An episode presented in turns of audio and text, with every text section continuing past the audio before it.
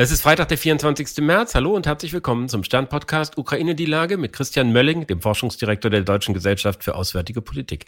Ich bin Stefan Schmitz vom Stern. Guten Morgen, Herr Mölling. Hallo, guten Morgen, Herr Schmitz. Anthony Blinken, der US-Außenminister, hat in Washington was ganz Erstaunliches gesagt, nämlich, dass die Ukrainer vielleicht nicht um jeden Meter ihres Territoriums kämpfen wollten. Können Sie erklären, was er damit wohl gemeint hat?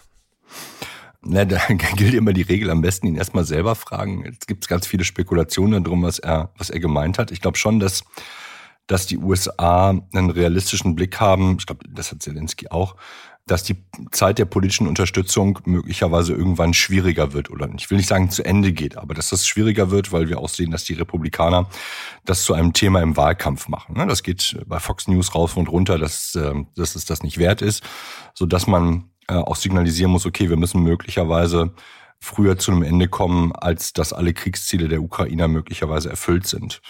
Das ist, glaube ich, so der, der erste Punkt. Wie weit das sich jetzt in konkretes politisches und militärisches Handeln bei der Unterstützung umsetzt, das ist, glaube ich, die entscheidende Frage. Er hat ja auch gesagt, es bleibt dabei, dass die Ukraine darüber entscheidet, wann hier sozusagen Schluss ist. Könnte man das auch so interpretieren, dass Blinken auch eine Art von Friedensschluss ansteht, die dann wirklich eine dauerhafte Lösung ist. Er hat explizit gesagt, der Frieden müsse nicht nur gerecht, sondern auch dauerhaft sein. Und das heißt, dass es auch nicht mehr um eine vollständige Niederlage Russlands geht, sondern eine in irgendeiner Weise gesichtswahrende Lösung, die Putin zumindest im Amt belässt. Ja, dann sind wir wieder so ein bisschen zurück, wo wir Anfang letzten Jahres gestartet haben. Da haben wir auch schon über Off-Ramps, gesichtswahrende Lösungen und sowas gesprochen und haben erst viel später, ähm, Gott sei Dank, den Begriff des gerechten Friedens irgendwo geschafft, in diese Debatte einzuflechten. Weil Nachhaltigkeit und, und Gerechtigkeit gehen tatsächlich zusammen. Beziehungsweise man kann auch sagen, man kann nicht von einem Frieden sprechen, wenn das im Grunde genommen nur ein, wie soll man sagen, ein Verhandlungsergebnis ist, von dem wir jetzt schon wissen, dass die eine oder die andere oder sogar beide Seiten, sobald sie wieder militärische Kraft haben, das wieder auflösen werden. Dann ist es kein nachhaltiger Frieden. Ähm, dann ist es gar kein Frieden. Dann ist es bloß ein, Moment, in dem man so eine politische Pause sich äh, oder auch militärische Pause sich erkauft hat. Und ich glaube, da kommen wir auch wieder dahin zurück, beißt sich die Katze in den Schwanz, dass der Raum oder das, das Verhandlungsergebnis, dass beide Seiten machbare Kompromisse abringt, dass das so unheimlich schwer zu bezeichnen ist. Also wir erinnern uns jetzt nochmal zurück, sorry, jetzt hole ich nochmal einen Moment aus, vor den massiven Massakern von äh, Irpin und Butscha war Zelensky ja bereit, den Status der, äh, der Krim äh, in einen, ich will es mal böse sagen, St. Nimmerleinstagsverhandlungsprozess reinzugeben. Ne? Also 10, 15 Jahre, ich weiß gar nicht mehr, welche Zeit er gesagt hat, aber lange, lange, lange, sodass ähm, dass man da im Grunde genommen sagen könnte, okay, darüber können wir verhandeln was überhaupt nicht festlegt, dass man nicht am Ende einer solchen Verhandlung immer wieder sagt, das gehört aber uns, es bleibt territoriale Souveränität äh, so verlagert. Damit nimmt aber das, das Problem, das akute Problem, wie gehen wir mit der Krim um, damit vom Tisch. Und ich glaube, dann ist die Frage, kann man dahin tatsächlich zurückgehen? Und ähm, noch, ein, noch ein Gedanken, den Sie jetzt wahrscheinlich einflechten wollten, ist eine Off-Ramp für Putin. Das mag gleichzeitig aber wiederum auch den, den Annahmen widersprechen, dass dieser Krieg so lange weitergeht, solange Putin an der Macht ist. Und damit ja auch sozusagen das Gedankengebäude, das dahinter steht, warum macht der das eigentlich, an der Macht bleibt und damit Wirkung entfaltet. Also kann, kann ne, das, das ist die eine Frage, kann er sozusagen sich selbst im Zaume halten? Und die andere Frage nach außen hin, vertraut man darauf, dass der das tatsächlich dann macht? Wenn man es nicht tut, muss man die Ukraine und ich glaube, das, das wird ohnehin kommen, wird man die Ukraine massiv aufrüsten müssen. Und dann kommen wir genau an den Punkt, der dann so strategisch so ein Dilemma erzeugt, wenn sie sie so stark ausrüsten, dass sie sich gegen Russland verteidigen können. Wie verhindern sie, dass sie damit auch eine militärische Fähigkeit erreichen, mit der sie dann doch die Ukraine zurücknehmen können? Und mit dem entsprechenden Verhandlungsergebnis, dass die Zukunft der Ukraine nicht Russland direkt zuschreibt, hätten sie auch keine diplomatisch-politische Handhabe, dass die Ukraine das dann macht wir sehen ja, wir haben ja alle im, im Kopf, wie äh, Herr Zelensky immer sehr eindrucksvoll sagt, dass äh, jeder Meter ukrainischen Bodens zurückerobert werden muss. Und dazu gehört natürlich in seinen Augen auch die Krim. Was heißt in seinen Augen? Es ist so, dass es äh, zur Ukraine gehört.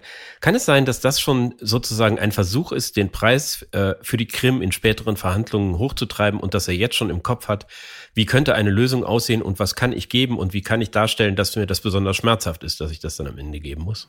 Klar, ich glaube, das ist, das ist eine Option, die, die man durchspielt, aber das, das Gute ist ja, wenn Sie mehrere Optionen durchspielen. Gerade wenn Sie in so einem, wie soll man sagen, risikobehafteten und, und überraschungsreichen Unterfangen wie einem Krieg sind, wo sie nicht 100% voraussehen können, was passiert, weil sie die, die Strategien und die Reaktionen ihres Gegners nicht 100% antizipieren können und auch nicht wissen, ob sie alles das erreichen, was sie erreichen wollen.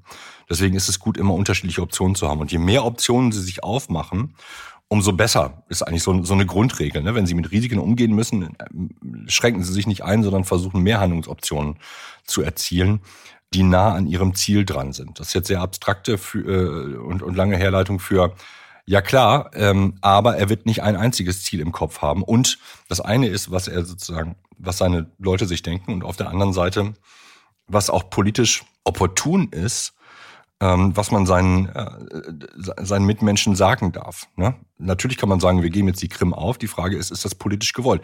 Wenn es politisch nicht gewollt ist, dann ist das sozusagen ein Gesetz von demokratischer Politik, dass die Leute sagen, ey, das ist jetzt aber eine Scheißidee, das wollen wir nicht.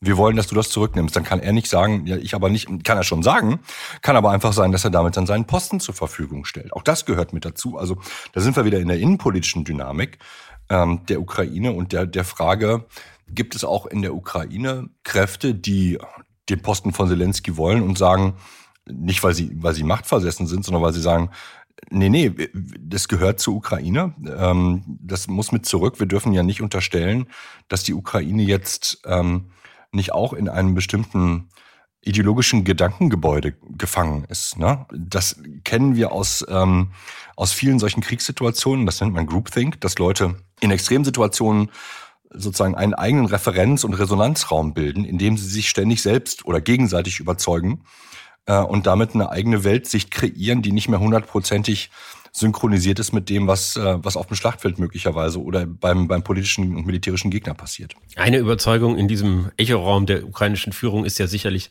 dass sie militärisch die Möglichkeit haben, wirklich jeden Meter zurückzuerobern und die Russen vollständig zu vertreiben. Halten Sie das für realistisch? Ist die Ukraine da mit welcher Unterstützung auch immer zu militärisch in der Lage? Ja, Sie haben die Variable ja eben schon eingeführt mit der Unterstützung. Also es hängt massiv von der Unterstützung ab. Das hat es ja von Anfang an. Also wenn, wenn die Ukraine die Unterstützung bekommen würde, dann ja klar. Da sind wir wieder bei der Debatte um Offensivfähigkeit, Kampfpanzer etc. etc. Das ist sozusagen der, der eine zeitliche Vektor. Wann kommt das Material oder kommt es überhaupt? Ähm, und dann kommt der andere zeitliche Vektor, die politische Unterstützung. Oder ne, dann beeinflussen die sich gegenseitig. Also jetzt komme ich nochmal auf den, auf den Punkt USA zurück. Wenn die USA, selbst wenn Biden im Wahlkampf das Thema Ukraine weiterhin durchhält, sollte es dazu kommen, dass eben dann Republikaner, die Republikaner ganz starken Wahlkampf darüber machen und gewinnen damit, dann müssen die Republikaner die Konsequenzen daraus ziehen. Das werden sie auch nicht, wie soll man sagen, so schwarz-weiß machen, denn auch sie brauchen Verbündete, auch in Europa. Und die haben sie. Ne? Und sie treffen dann vor allen Dingen auf Staaten wie Polen, die sagen, also wir finden die Republikaner eigentlich total super. Die hatten mit Trump ja jetzt nicht das große Problem. Aber die Ukraine jetzt ans Messer zu liefern, ist eigentlich eine ziemliche Scheißidee, weil das bedeutet nämlich, dass im zweiten Schritt wir am Messer hängen. So, und dann beginnt im Grunde eine neue Verhandlungsphase oder wird ein neuer Verhandlungsraum aufgemacht, der aber erstmal die Sicherheit der Unterstützung der Ukrainer möglicherweise schwächt. Und dann kommen wir wieder zu den Optionen von Zelensky zurück, dann muss er möglicherweise bestimmte Optionen neu gewichten. Und natürlich ist es besser, wenn Sie über, wenn Sie sozusagen auch Verhandlungsoptionen in dem Augenblick erstmal anfangen auszutesten, wenn Sie noch eine gesicherte Alternative haben, nämlich weiterzukämpfen. Wenn Sie nicht mehr weiterkämpfen können, dann ist halt schlecht, dann müssen sie verhandeln und dann haben sie aber auch, dann werden sie ein schwacher Verhandlungspartner möglicherweise. Wobei diese ganze Argumentation steht und fällt ja damit, wie lange der Konflikt dauert. Ich meine, die Wahlen in den USA sind im November nächsten Jahres, bis der Präsident im Amt ist, ist es dann Januar 25. Da würde man doch Hoffnung haben, dass bis dahin äh, der Krieg beigelegt ist. Ja, das würde man. Wir können aber noch nicht voraussehen, wie sozusagen der Schatten der Zukunft, also das, was wir da jetzt nicht wissen, wie weit der schon jetzt in das Hier und Jetzt oder die nächsten Monate reinstrahlt, ne? weil wir nicht wissen, wie stark der, ob dieses Thema im, im US-Wahlkampf wirklich verfängt oder ob die amerikanische Bevölkerung sagt, ähm, sorry, also wenn wir jetzt nochmal in unsere Verfassung reingucken und in das, was unser Land ausmacht, also das, den Kampf für die Freiheit, wie können wir dann die Ukraine unter den Bus schmeißen? Also das ist auch, wenn Sie mit, mit sozusagen traditionellen Republikanern sprechen, die, die schütteln nur den Kopf über so eine Position, die nur dazu da ist, um im, im Wahlkampf im Grunde genommen eine, eine Alternativposition aufzumachen und eine Schwäche des amerikanischen, des jetzigen amerikanischen Präsidenten auszunutzen, um selber an die Macht zu kommen. Aus einer ukrainischen Perspektive würde man dann sagen, das Zeitfenster, in dem wir diesen Konflikt gewinnen können, in dem wir bestehen können, ist endlich. Lasst uns gucken, dass wir da ein gutes Ergebnis hinkriegen und nicht uns darauf einlassen, dass wir dann hinterher völlige Unwirkbarkeiten haben, was irgendein amerikanischer Präsident macht, sondern dass man vor, vorher zu einer Lösung kommt. Wir haben jetzt in Bachmut gesehen, wo es ja lange nach einem blutig und teuer erkämpften Sieg der Russen beziehungsweise der Wagner-Truppe aussah, dass da jetzt die Ukrainer eine Gegenoffensive ankündigen. Also dass die wohl drauf drängen, dass es jetzt schnell irgendwie vorangeht. Ja, ich, würde jetzt gar nicht sagen, dass das getriggert ist durch die Entwicklung in den USA.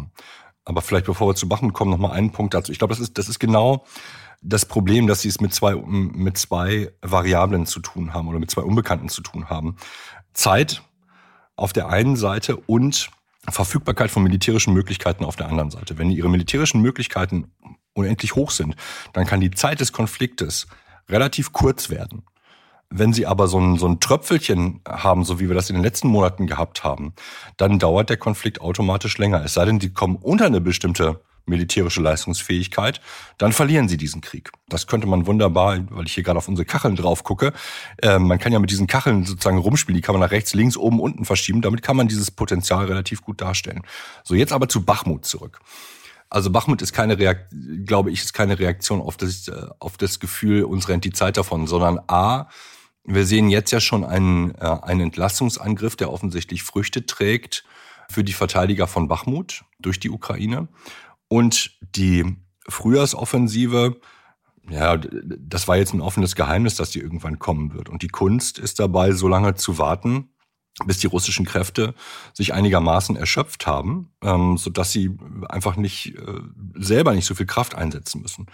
Wenn jetzt zusätzlich aufgrund eben nicht der militärischen, sondern der politischen Dynamik in Moskau äh, die Wagner-Leute abziehen müssen oder wollen, dann verändert das ähm, überraschend die Situation für die für die Ukrainer und macht sie quasi besser oder macht die macht eine Offensive aussichtsreicher. Das Fenster der Offensive verschiebt sich dann möglicherweise oder aber sozusagen das militärische Potenzial wächst an, so dass man äh, möglicherweise sehr erfolgreich sein kann in den nächsten Wochen, wenn das tatsächlich so kommen sollte. Aber das äh, jetzt mal wieder zur politischen Dynamik zurückkommen, das kann auch einfach ein Erpressungsversuch auf der politischen Ebene in Moskau sein dass Prigoshin einfach sagt, ähm, ich schmeiß das jetzt mal hier in, die, in, in den Raum und dann könnt ihr ja mal überlegen, ob ihr das wollt. Und gleichzeitig ist er ja und bleibt er ja auch politischer Geschäftsmann. Ne? Also er verbindet das politische Geschäft mit dem ökonomischen Geschäft. Dass er sagt, na ja, ich muss ja hier auch meine, meine Gewalttruppe bezahlen, denn die kämpfen ja nicht für Volk und Vaterland, sondern die kämpfen ja für Geld das gehört möglicherweise auch noch mit dazu. Also zusammenfassend, keiner weiß, wie es ausgeht in Bachmut. Es bleibt spannend. Wir wissen es und ein wesentlicher Faktor ist, ob diese Wagner-Truppe, wie jetzt irgendwie es erste Meldungen gibt, sich zurückzieht und dann durch reguläre Truppen ersetzt werden müsste. Ja, wenn man sie ersetzen könnte. Das kommt ja auch noch mit dazu. Also kann man das nachführen? Äh, kann man die, die Lücken reißen und kann man auch die, die Brutalität der Wagner-Truppen, wenn das, wenn das das Erfolgsrezept gewesen ist, kann man die sozusagen ersetzen. Ich würde jetzt nicht unterstellen, dass die reguläre russische Armee nach geltendem Kriegsrecht kämpft. Da sollte uns die Vergangenheit anderes gelehrt haben. Ähm, aber ob sie die gleiche, die gleiche Qualität an, an brutaler Kampfkraft hat, einfach, ne, weil sie einfach nicht den Veteranenstatus haben, das würde ich, glaube ich, einfach in Frage stellen. Und damit wird das eine militärische Unbekannte auf einmal, was dann da passiert. Ich danke Ihnen, Herr Melling. Ich danke Ihnen, Herr Schmitz. Das war Ukraine die Lage. Die nächste Folge finden Sie am Dienstag bei Stern.de, RTL Plus Musik und überall, wo es Podcasts gibt. Ganz herzlichen Dank und hoffentlich bis Dienstag.